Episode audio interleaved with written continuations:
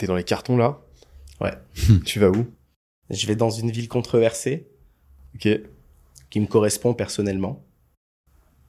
Pas forcément pour ce que les gens pensent. euh, pour ce- Je dirais qu'ils ont quand même une vision très biaisée de ce que ça en est. Et euh, donc, euh, après avoir fait ce beau teasing, je vais quand même énoncer le nom de cette belle ville. Quimper. Euh, Je vais me rendre sur... euh, Je vais à Dubaï. Quimperlé les, les, T'imagines les, les Origons. Allez, c'est parti. J'ai rien contre tous ceux de Quimper, je précise quand même. Mais euh, je me rends sur euh, Dubaï, donc on s'expatrie effectivement, pour diverses raisons. D'abord économique, dans le sens où en fait on a déjà une clientèle existante sur place, un marché qui est intéressant. Et je suis jamais contre une internationalisation rapide parce que ça fera un deuxième vecteur de croissance pour Stratco, sachant que je continue de travailler sur le marché français. Donc première chose c'est ça. Puis euh, là-bas le marché est disloqué sur mon agence. Enfin tu sais moi j'attaque je travaille souvent avec les agences de services, en particulier les boîtes de com. Soit elles sont énormes, soit elles sont toutes petites. Et en fait, on peut bien faire le pont entre les deux, ce qui est assez agréable pour nous. Toutes petites, toutes proportions gardées, je précise. On va dire 40, 50 cas mensuels d'éméraire, c'est un petit bébé, quoi. C'est un bébé agence. Euh, mais il y en a beaucoup. Et il y a personne comme nous. Donc, euh, ça a bien résonné. Là-bas, en plus, on a une mentalité business très euh, différente de la culture française et qui va bien avec ma personnalité. Donc, forcément, il y a un match qui se fait. Donc, on s'est dit, euh, est-ce qu'on fout un country? Manager Est-ce qu'on y va? J'ai plutôt par euh, expérience l'envie de mettre les mains dans le cambouis avec Shaima pour bien processiser le sujet avant de le déléguer. Parce que ça reste euh, de la meilleure des manières, selon moi, de procéder, même si quand tu as une vraie stratégie d'internationalisation, j'accompagne des boîtes à le faire, tu peux pas. Parce que tu peux pas te rendre dans 150 pays toute l'année. Euh, mais nous, on peut le faire, donc on peut se permettre de le faire et donc on le fait. Donc ça, c'est la première raison. La deuxième, c'est une raison personnelle. Euh, moi, personnellement, je suis musulman, donc on va attaquer le sujet euh, controversé euh, numéro 2. Là-bas, forcément, c'est un pays euh, musulman. Donc euh, pour moi, ça correspond à une pratique plus facilitée. Et donc j'ai envie de m'y rendre aussi pour cette raison-là. On appelle ça faire la hijra. Désolé hein, s'il y a des reprises sur les réseaux. Je préfère préciser. Mais en tout cas, nous, on y va pour ça parce qu'en France, ben, je m'en plains pas. Mais la pratique est plus simple là-bas, tout simplement. Donc c'est d'abord ça. Troisième chose, euh, ben, euh, j'avais envie d'offrir à ma famille, parce que j'ai deux enfants, deux petites filles, un environnement que je pense plus viable sur le long terme. Alors ça fait peut- peut-être pas plaisir à entendre, je sais, mais j'ai une vision de la France où je me trompe peut-être, mais euh, elle est quand même plus en déclin qu'en croissance.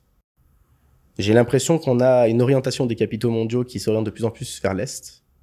Je parle pas de Dubaï en soi, hein, mais je parle vraiment de l'Est, euh, Asie compris. Tu connais bien l'Asie. Euh, et il y a un changement euh, d'influence dans le niveau des pouvoirs mondiaux qui me donne envie de m'orienter dans la partie du monde qui sera selon moi la partie la plus en croissance. Le tout offrant bien sûr une qualité de vie intéressante. Et donc non, je n'y vais pas pour des raisons fiscales. Euh, si les gens le savaient, euh, j'ai déjà fait de belles choses en France pour que fiscalement euh, je sois très très bien avec ma société. Donc euh, c'est même pas ces raisons-là, mais euh, pour le coup un départ coûte beaucoup plus cher euh, que ce que peuvent penser n'importe qui. J'ai une famille, je précise. Donc euh, je suis pas tout seul à partir, c'est un vrai impact de vie, c'est un choix de vie et c'est un choix à long terme. Et je me suis posé beaucoup de questions. Où est-ce que je pourrais aller? Quelle serait pour moi la meilleure zone? Celle où je m'épanouirais le plus et j'offrirais à ma vie, à ma famille, ma femme, mes deux enfants, ma femme qui est aussi mon associée, parce que c'est un vrai travail du coup. Associés, collaborateurs ensemble, une famille ensemble et la boîte. Donc t'imagines, ça fait du boulot.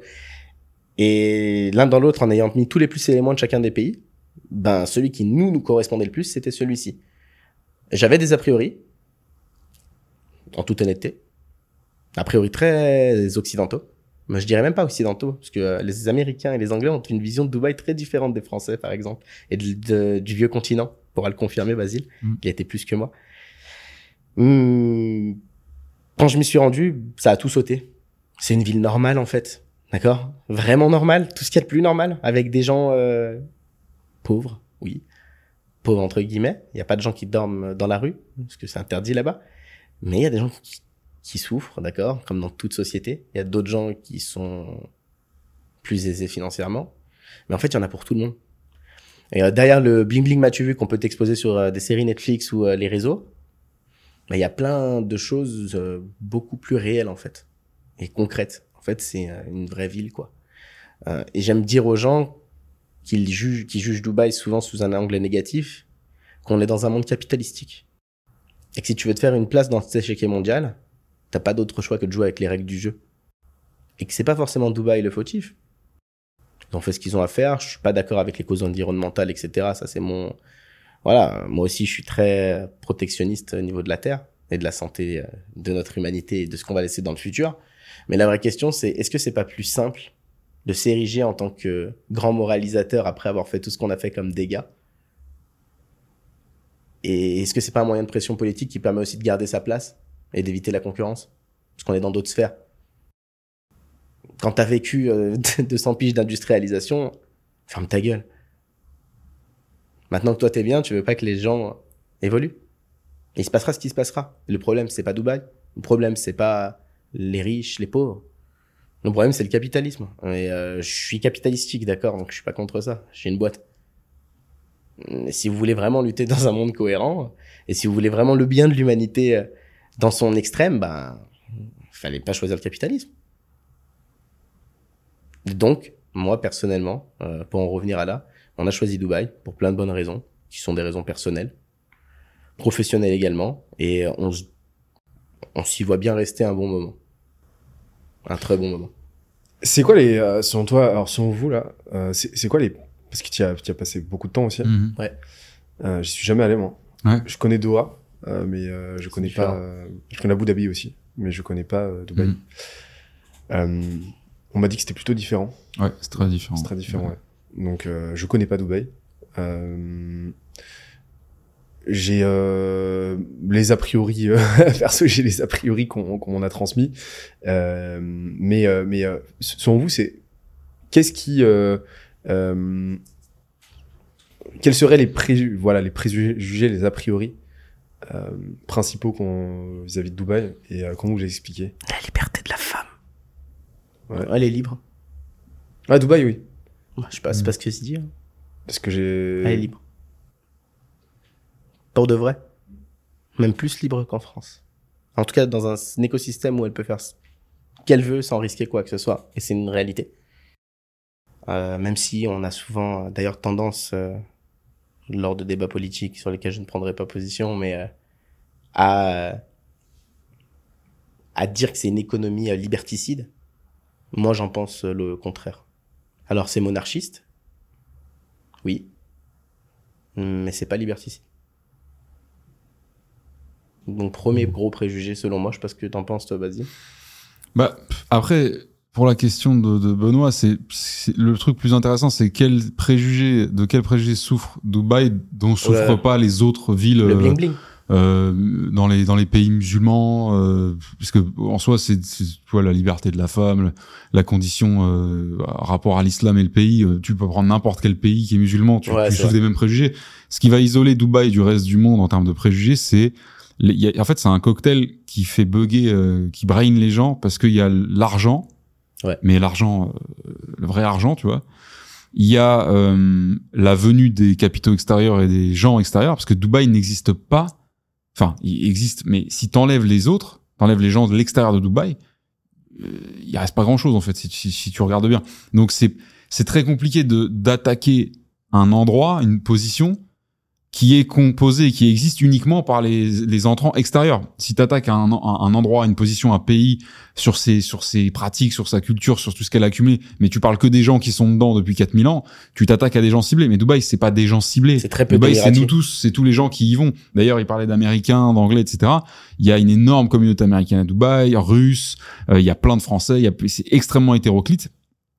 Euh, et donc, ça déjà, ça fait bugger les gens. C'est-à-dire que la meilleure manière de parler de Dubaï, c'est d'expliquer que c'est une boîte. Dubaï, c'est une entreprise. C'est vraiment, littéralement, une boîte avec un boss que tout le monde appelle le boss d'ailleurs. Ouais. Non mais c'est pas une blague. Et il, gère sa ville comme un produit. Et il fait des itérations, il a une clientèle, il s'adapte à sa clientèle, il parle avec la clientèle, il essaie de satisfaire la clientèle, il essaie d'aller plus vite, plus fort, mieux, etc. Et quand tu arrives avec ce mindset-là, tu comprends beaucoup mieux pourquoi toutes les décisions sont prises comme elles sont prises. Si tu arrives avec ton mindset de, de, vieux pays, dans le sens pas négatif, mais dans le sens historique, euh, qui veut tendre toujours plus vers l'affichage d'une égalité parfaite et totale entre tous les êtres, comme fantasme ou comme un autre, euh, avec de l'accompagnement, de l'assistanat social et une surdémographie, etc. T'arrives à Dubaï, tu comprends plus rien parce qu'il n'y a pas la surdémographie. Ouais, c'est décorrélé. Euh, Il y a aucune assist, il y a aucune assistance de quoi que ce soit pour personne. Il y a euh, les plus grosses fortunes qui sont concentrées au même endroit. Alors attention, hein, ça reste des fortunes euh, qui peuvent se permettre d'être visibles. Donc c'est déjà pas les plus grosses vraies fortunes, mais c'est un level différent de quand tu te balades à Paris. Si- Moi, je vois plus de gens blindés à Dubaï que en plein Paris, qui est la ville la plus chère du monde en- entre guillemets au mètre carré. Il y a ça et il y a l'ADN business qui découle donc de cette espèce d'état d'esprit de ville-entreprise. Je pense que l'objectif long terme des gens qui ont conçu Dubaï, c'est d'en faire une puissance économique. Mais on parlait tout à l'heure de des bidas de, 40 de ans. marge. C'est-à-dire que si tu compares la puissance économique de Dubaï à la puissance économique des nations, c'est comme si tu comparais euh, une, un solopreneur avec une licorne à, à 1400 employés et qu'ils ils font le même EBITDA les deux. Tu vois, bah, c'est un peu ça le truc qui fait bugger tout le monde à Dubaï, c'est que t'as les, évidemment, c'est hyper itératif, c'est hyper euh, en, en structure et c'est très tourné vers la population riche. Tout est fait pour la population riche. D'ailleurs, la majorité de la population ce sont ce qu'on appelle les workers, c'est-à-dire les gens qui viennent travailler parce que l'emploi existe, parce qu'on a fait venir des gros capitaux extérieurs euh, qui peuplent le- la ville. Mais donc, bah, dans chaque maison, il y a des, il y a du personnel de maison, il y a des chantiers partout, etc. Tous ces gens-là sont plutôt piochés dans, dans l'Asie, euh, Pakistan, Inde, etc. Philippines, etc. Ça, je pense, que c'est le truc qui revient le plus, c'est le la condition des des gens qui travaillent sur place euh, à Dubaï. Alors, moi, j'ai la chance euh, parmi les, les colocs que j'ai à Dubaï d'avoir un entrepreneur qui qui a des, des entreprises euh, manufacturières et donc qui emploie tous ces gens-là dans des entreprises qui sont pas en plein centre-ville ou à la marina de Dubaï, mais dans les quartiers, euh, dans les les zones très éloignées euh, de, hors de Dubaï. Alors je, vais pas te raconter d'histoire de te dire c'est la petite maison dans la prairie, euh, ils, ils courent tous en chantant, ils sont tous ravis. Mais déjà il y a deux questions, c'est donc ils vivent euh, ils vivent pour le travail. C'est pour ça qu'on les appelle les workers, c'est qu'ils viennent pour travailler à Dubaï. Mais quand tu parles avec eux, tu te rends compte que pour rien au monde, ils voudraient retourner dans leur pays d'origine, où en fait ils ont des conditions pires, avec un petit truc en plus, c'est sans le travail, tu vois? Et deuxièmement, tu dis, quand t'entends un peu les moralisateurs français, pour reprendre ce que disait Massy, c'est est-ce que tu penses qu'en France, il serait mieux? C'est la vraie question à se poser quand on fait les, les, les grands donneurs de leçons, c'est Aujourd'hui, c'est dur en plus en France. Là, là, les, les mecs qui sont réfugiés euh, sous asile politique ou euh, en clandestin plongeur dans quatre restaurants par jour euh, euh, et qui vivent dans un 20 mètres carrés à 18 à Bobigny, tu préfères ça que un truc où dans, dans une ville où il fait très chaud, tout est pris en charge à 200% par les employeurs. En fait, les workers là-bas, ils prennent rien en charge. Je te raconterai pas qu'ils sont gavés d'oseille, qu'ils sont qui sont en train de de, de, de, de, de, de- de construire un patrimoine incroyable par rapport au reste du monde, mais la réalité, c'est que le rêve est encore un peu possible là-bas parce que tu as des gens qui arrivent à basculer de classe. La preuve, c'est que le mec dont je te parlais, qui a des entreprises manufacturières, son associé est un ancien worker. Tu vois, et ils, ils sont à la tête d'une boîte qui fait plusieurs millions par an, euh, qui est dans le meuble, tu vois, donc a rien de, de, de, de, de, dégradé en termes d'apparence et de, et, de, et de réputation. Mais par contre, il faut être capable de se mettre en face d'une population qui vient que pour le travail. Et en fait, la plupart des gens ont jamais vu ça de leur vie. Et à part les, gens du Nord et éventuellement en France qui ont des vieilles familles, euh, tu sais, qui ont été dans les mines, qui ont été dans les exploitations un peu comme ça, parce qu'il faut se rappeler qu'il y a quelques années en France, c'était la même histoire pour des gens du pays euh, natif, mais les gens qui ont jamais vu des gens qui viennent uniquement dans un pays pour travailler, quand ils arrivent pour la première fois à Dubaï, qui voient des tours qui valent euh, 90 millions l'étage, et qui font 20 minutes de voiture et qui tombent sur des Pakistanais, des Indiens qui ne font que travailler dans des usines, ils sont choqués. Tu comprends? C'est ça qui crée le delta. Maintenant, je suis sûr qu'il y a plein de trucs qui sont vachement graves à Dubaï, qui se passent aussi en France, qui se passent aussi euh, au Burkina Faso ou je sais pas où. Le seul truc que je dirais aux gens qui sont euh, un peu en préjugement, en préjugement sur Dubaï, c'est vous Allez ne voir. pouvez pas savoir ce qu'est Dubaï Allez sans y, avoir- sans y être allé plus d'une semaine. Il y a aucune information qui arrive de Dubaï qui est bonne. Ouais. Même celles qui sont calculées pour être bonnes. C'est ça qui est horrible. C'est que même les mecs de là-bas, c'est pas encore des génies en termes de, de communication mondiale.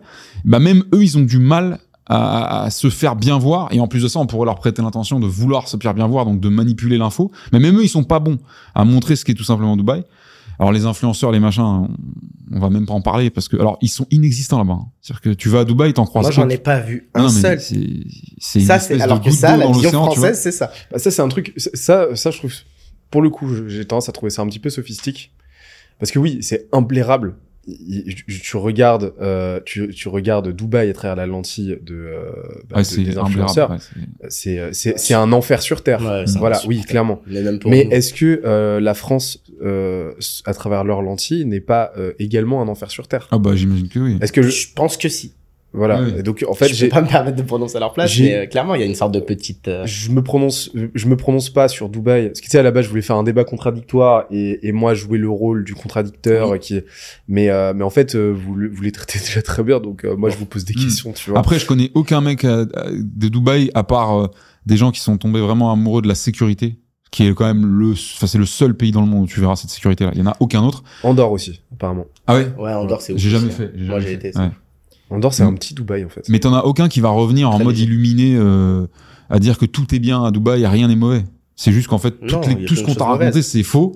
Il y a des mauvaises choses, mais toutes les bonnes choses dont on n'a pas parlé, tu vois. Donc c'est surtout ça le côté. Il n'y a pas vraiment de débat contradictoire à avoir. C'est juste de, si tu veux constater les vrais assets de cette ville, vas-y. Et par contre, la vitesse d'évolution de la ville, elle est hallucinante. Et c'est ça, je pense, qui crée le delta, c'est ce boom économique Ouais. trop puissant, trop Ouais. gros, d'un coup comme ça. C'est hallucinant. Avec une gestion qui est quand même pas mauvaise, en tout cas sur l'aspect déjà financier, faut le dire qu'elle est même bonne. Parce que financièrement, faut savoir que les entreprises publiques de Dubaï, euh, Mm. c'est magnifique. Hein. Euh, D'ailleurs, on devrait tous prendre, on- toute l'année, on voit des trucs défiler sur LinkedIn, mais, euh, mais mettez, mais, mais mettez ces gouverneurs-là à, Mm. à la hauteur de ce qu'ils méritent. C'est eux les chefs de l'entreprise, c'est des chefs d'entreprise d'État carrément. Et pour le coup, ils sont très bons. Et ils le gèrent très bien. Et c'est vrai que rien n'est parfait, en fait. Non, Et nous, c'est pas ce qu'on cherche, la perfection, tu vois. Mais quand il met les pieds, mais moi, pourtant, j'avais tous les a priori du monde, tu vois. Bah, c'est pas pareil. De toute façon, je te dis, c'est, c'est un produit Dubaï. C'est Ouais. pas une ville. C'est quelque chose qui a été construit, mais vraiment par quelqu'un. Et qui continue de se comme construire. tout dans ce- produit- C'est une vision. Elle a un market fit et son market fit, il est extrêmement minoritaire par rapport à un ensemble global de marché. Donc c'est évident qu'il y a que 1% de la terre qui euh, est favorable à aller vivre à long terme à Dubaï. Mais c'est pour ces 1% là qu'elle est construite. C'est jamais le rêve du mec qui a construit Dubaï, c'est d'attirer tout le monde. Mais bien au contraire, tu vois. Ouais, au ouais. plus possible, il peut filtrer, au plus ça l'arrange, tu vois. Donc il faut vraiment partir de cet état d'esprit. C'est une boîte. C'est vraiment, euh, quand t'es dedans, t'es un user d'un produit. Et géopolitiquement, ce qui sera intéressant, c'est de voir ensuite quelle est la direction qu'ils prendront une fois qu'ils ont atteint ce qu'ils veulent. Bah, c'est déjà, fait, ouais, savoir s'ils atteindront. Une fois euh, que t'as atteint les capitaux que tu voulais, et que t'as pérennisé, t'en fais quoi? C'est un Mm. peu l'American Dream de l'époque. Mais oui, c'est exactement ça. Mais avec les moyens Ouais. actuels. Sauf que c'est Il y a, différent. y a pas, y a pas. euh, J'ai j'ai l'impression qu'il y a une, une sorte de. euh, si, si je devais faire, euh, mon, mon intuition, c'est que euh, si, si je devais euh, faire un patchwork entre plusieurs modèles, j'ai l'impression qu'il y a un truc un peu, euh, un peu américano-helvétique, tu vois.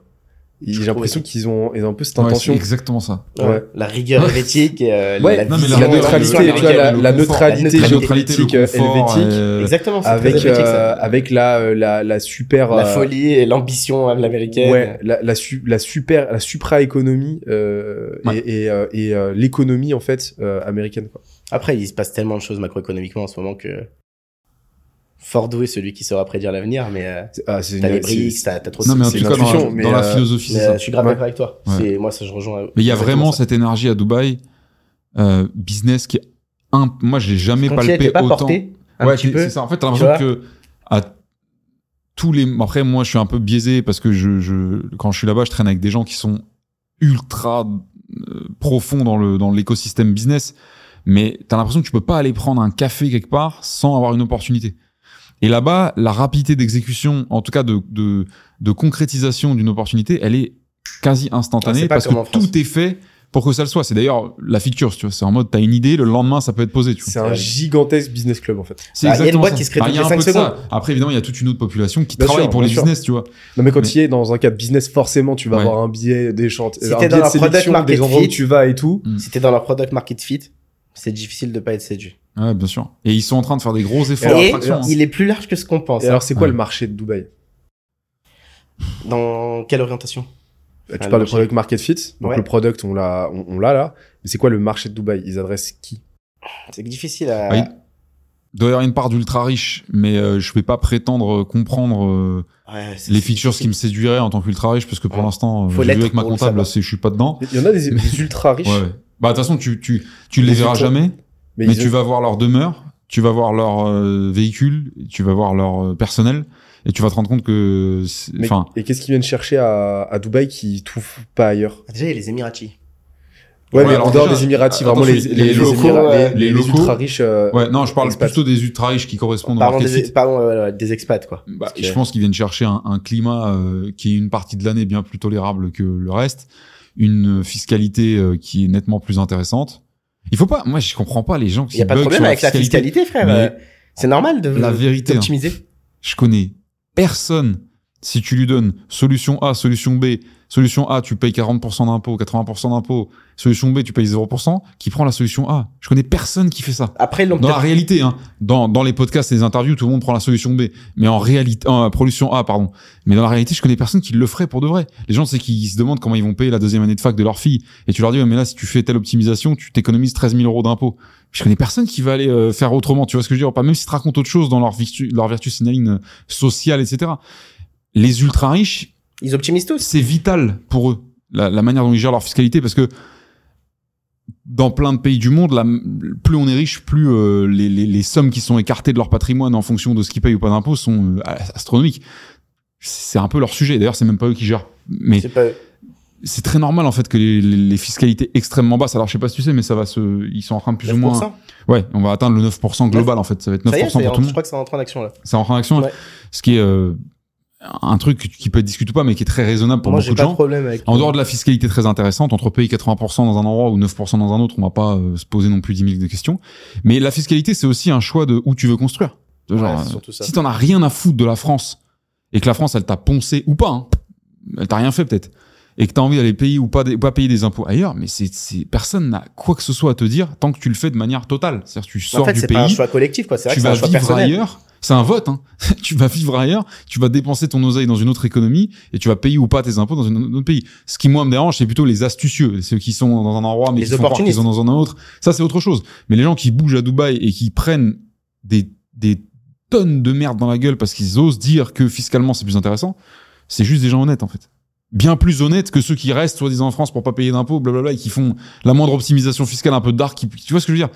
Mais en dehors de ça, en dehors de la fiscalité du climat, il y a l'écosystème qui est en train d'être créé, c'est impressionnant à voir. En, en vrai, c'est. Alors après, faut faut pas aimer les meubles anciens, hein, parce que là-bas, t'arrives, euh, c'est que des tours qui ont moins de deux ans, que des. Enfin, tu vois, c'est. T'auras pas le charme haussmanien parisien. Oui, voilà. C'est. Mais après, euh, t'es pas obligé de venir pour ça. Et je pense que beaucoup de gens sont des gamblers à Dubaï dans le sens, euh, ils viennent pour voir ce que ça va devenir et pour appartenir à ce que ça va être. Dans... Mais Dubaï dans cinq ans, c'est pas Dubaï aujourd'hui, c'est sûr c'est sûr à 2000%, tu vois. Et c'est pas euh, dans le sens euh, négatif, tu vois.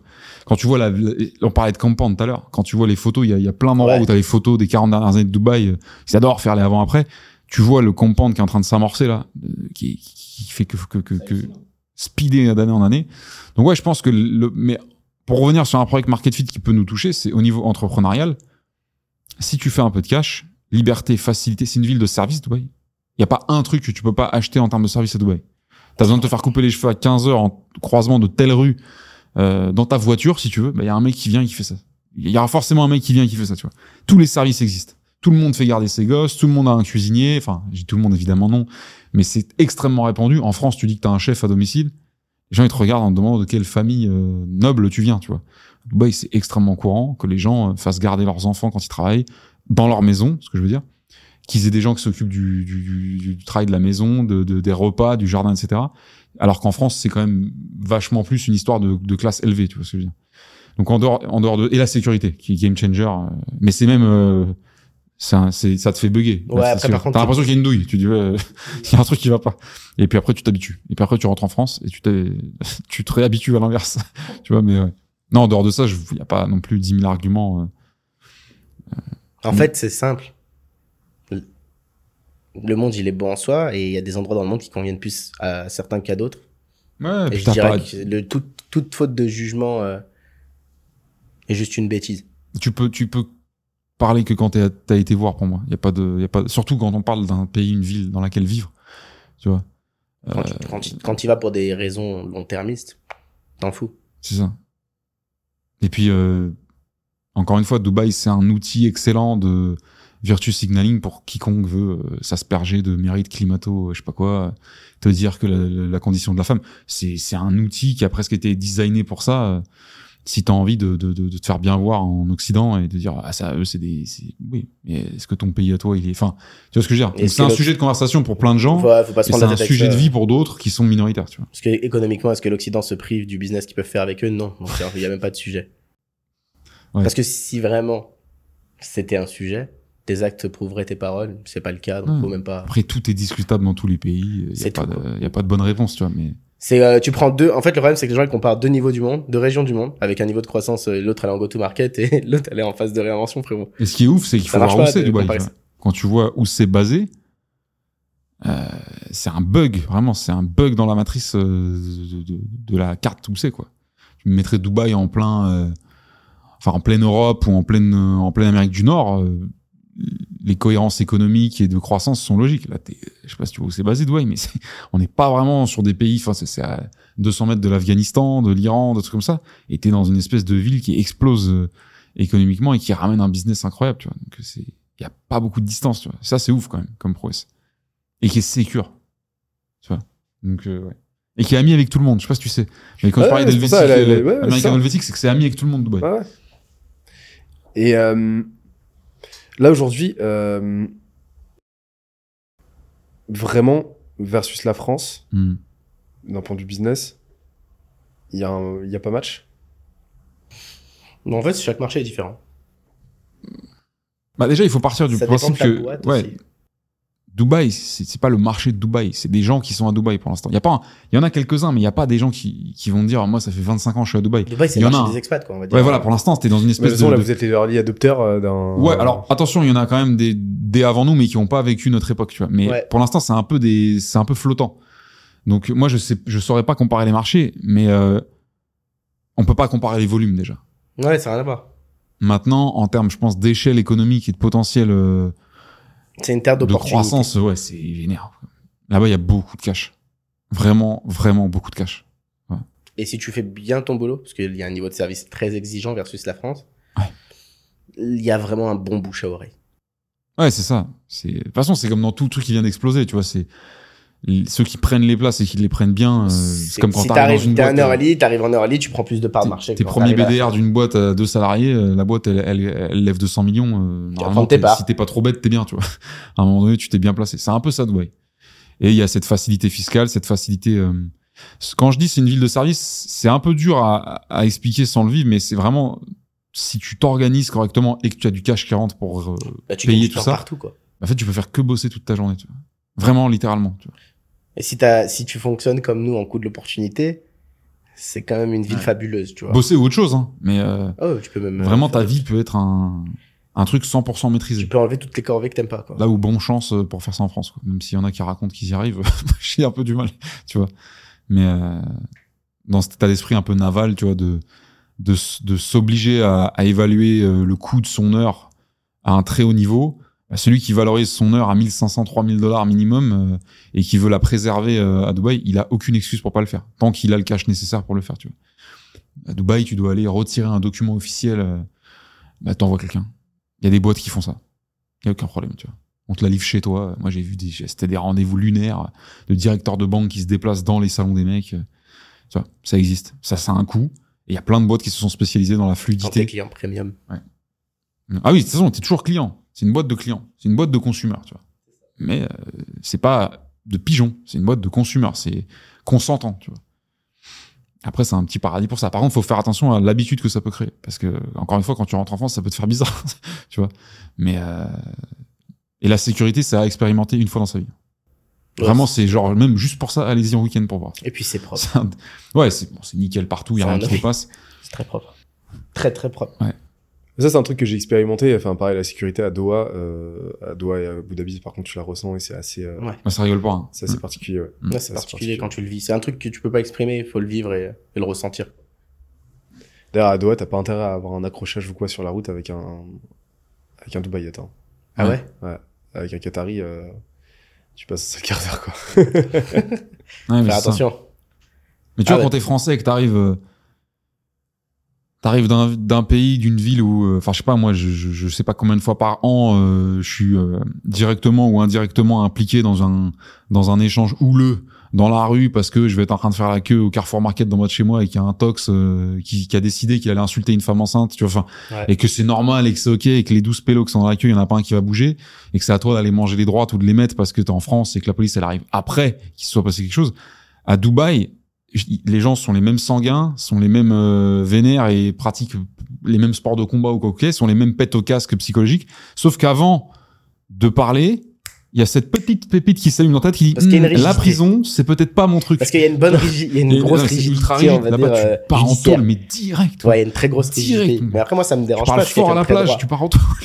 je rigole, mais tu, tu fais le mec agressif et potentiellement hostile Mais physiquement. je crois qu'il cale tu des amendes en parce que zonze il cale direct. des amendes pour injure sur WhatsApp. Et il te parle, ouais, et il te, il te claque des amendes qui font mal, tu vois. Et en fait, c'est juste ça. C'est la, la coercition, oui, mais la coercition totale, tu vois. Et à un moment donné, Mais là, Tant du coup, c'est pas la notion de- bien-être collectif, tu vois. Sans Sans passe droit Sans droit après ça, euh, sûrement, mais euh, I don't know, je suis pas je sais même pas si ça existe te- un le système sans passe droit, tu vois. Mais quand t'as beaucoup expérimenté un autre produit qui est euh, zéro coercition et on on fera un, on fera un petit mot d'excuse sur la tombe de la personne qui s'est fait planter 17 fois et violer 83 fois avant de, de que le, le gars soit interpellé, jugé, etc. Je cite pas la France, mais il y en a plein d'autres des pays comme ça. Oui, C'est pas la France en soi. Quand t'arrives de là, et pourtant Dieu sait que j'aime mon pays et que, et que j'essaie de tout lui rendre, et etc. Mais tu bugs en fait. Tu te dis mais pourquoi on fait pas ça? Enfin, à quel moment on fait pas ça chez nous? Après, tu comprends qu'il y a une histoire de déséquilibre de rapport et de et d'axe de, et de mentalité. Mais euh, la sécurité, c'est c'est brainfucker là-bas. Ah, ça reste euh, un des besoins fondamentaux de l'humain. hein. Ouais. Il y a donc, même pas d'initiative, tu vois. Alors, euh, ça rien. On va pas s'embrouiller, ça sert à rien. Il y a même pas quelqu'un qui t'envoiera en voiture. C'est Après, impossible. Ouais, la conduite là-bas, c'est spécial. Par contre, Mais- ouais, plein de, il y a plein de différentes parties du monde qui cohabitent ensemble. Elles ont pas toutes la même façon de vivre. Donc forcément, euh, ça crée un peu de bordel sur la route. Non, mais il faut le prendre comme un produit early. C'est un produit early qui est déjà très beau, et c'est pour ça, et c'est parce qu'il est déjà très beau, que beaucoup de gens lui, lui sont exigeants au même égard qu'un produit qui aurait. euh, c'est un vois, produit de merde, tout le monde s'en fout. Comparé Dubaï à des pays comme les États-Unis ou la France, c'est vraiment genre tu prends une boîte early de deux, de deux salariés, tu la compares à Aircall, quoi. C'est ça, quoi. C'est le même, c'est le même de délire de, croissance comparaison, tu vas dire. euh, alors, vous faites pas. Tu vois, c'est. Non, mais il y a, y a... c'est très compliqué, tu vois, de euh, déjà quand il n'y a pas été. Ouais. C'est c'est très compliqué de suspendre son jugement. Et moi, je mets, moi, je m'efforce. C'est-à-dire qu'à un moment de, euh, euh, là, là, je suis, je, je vous écoute parce que vous y êtes. Demain, euh, demain, je suis en train de parler de chill avec un, avec un pote. Je vais interroger l'autre part de ma dialectique qui va Bien être sûr. où, je vais logique. casser du sucre sur Dubaï, parce que aussi ça, ça me permet d'extérioriser euh, mon argumentation interne euh, et, euh, et d'éprouver un petit peu euh, le truc. C'est bien. Euh, ouais, ouais, c'est. Bah, Il y a rien de mauvais dans la critique. Hein. de toute façon, critique est euh, constructive, c'est toujours agréable. De toute façon, je pars du principe que je parle de quelque chose que je ne connais pas parce que je l'ai pas expérimenté. Donc Mm. à partir de là, je peux que euh, travailler sur un matériau, euh, un matériau purement euh, argumentatif. Bien sûr. Et, euh, et, euh, et donc c'est pour ça que je vous écoute. Euh, mais, euh, mais, mais je, je trouve intéressant, moi, d'un point de vue purement intellectuel, tout en sachant que j'ai- j'habite dans un logiciel euh, culturel qui a absolument rien à voir, genre, c'est-à-dire que je pense que tu peux pas faire plus incompatible, euh, culturellement parlant, euh, entre, euh, tu peux pas avoir plus forte incompatibilité entre la France, euh, les valeurs, Ouais. enfin tu vois, les, les, les c'est valeurs le de la France, opposé. les, les, les, cultes, les, les assets culturels de la France versus ceux, euh, ceux de Dubaï, en fait, je trouve ça même intéressant. tu vois. C'est-à-dire que, en suspendant ton jugement, d'un point de vue purement euh, philosophique, voire anthropologique, regarder un petit peu ce qui se passe et essayer de comprendre. Ouais, enlever le côté émotionnel, quoi. Juste le prendre de manière Ouais. pragmatique et voir qu'est-ce qu'il y a. Ouais.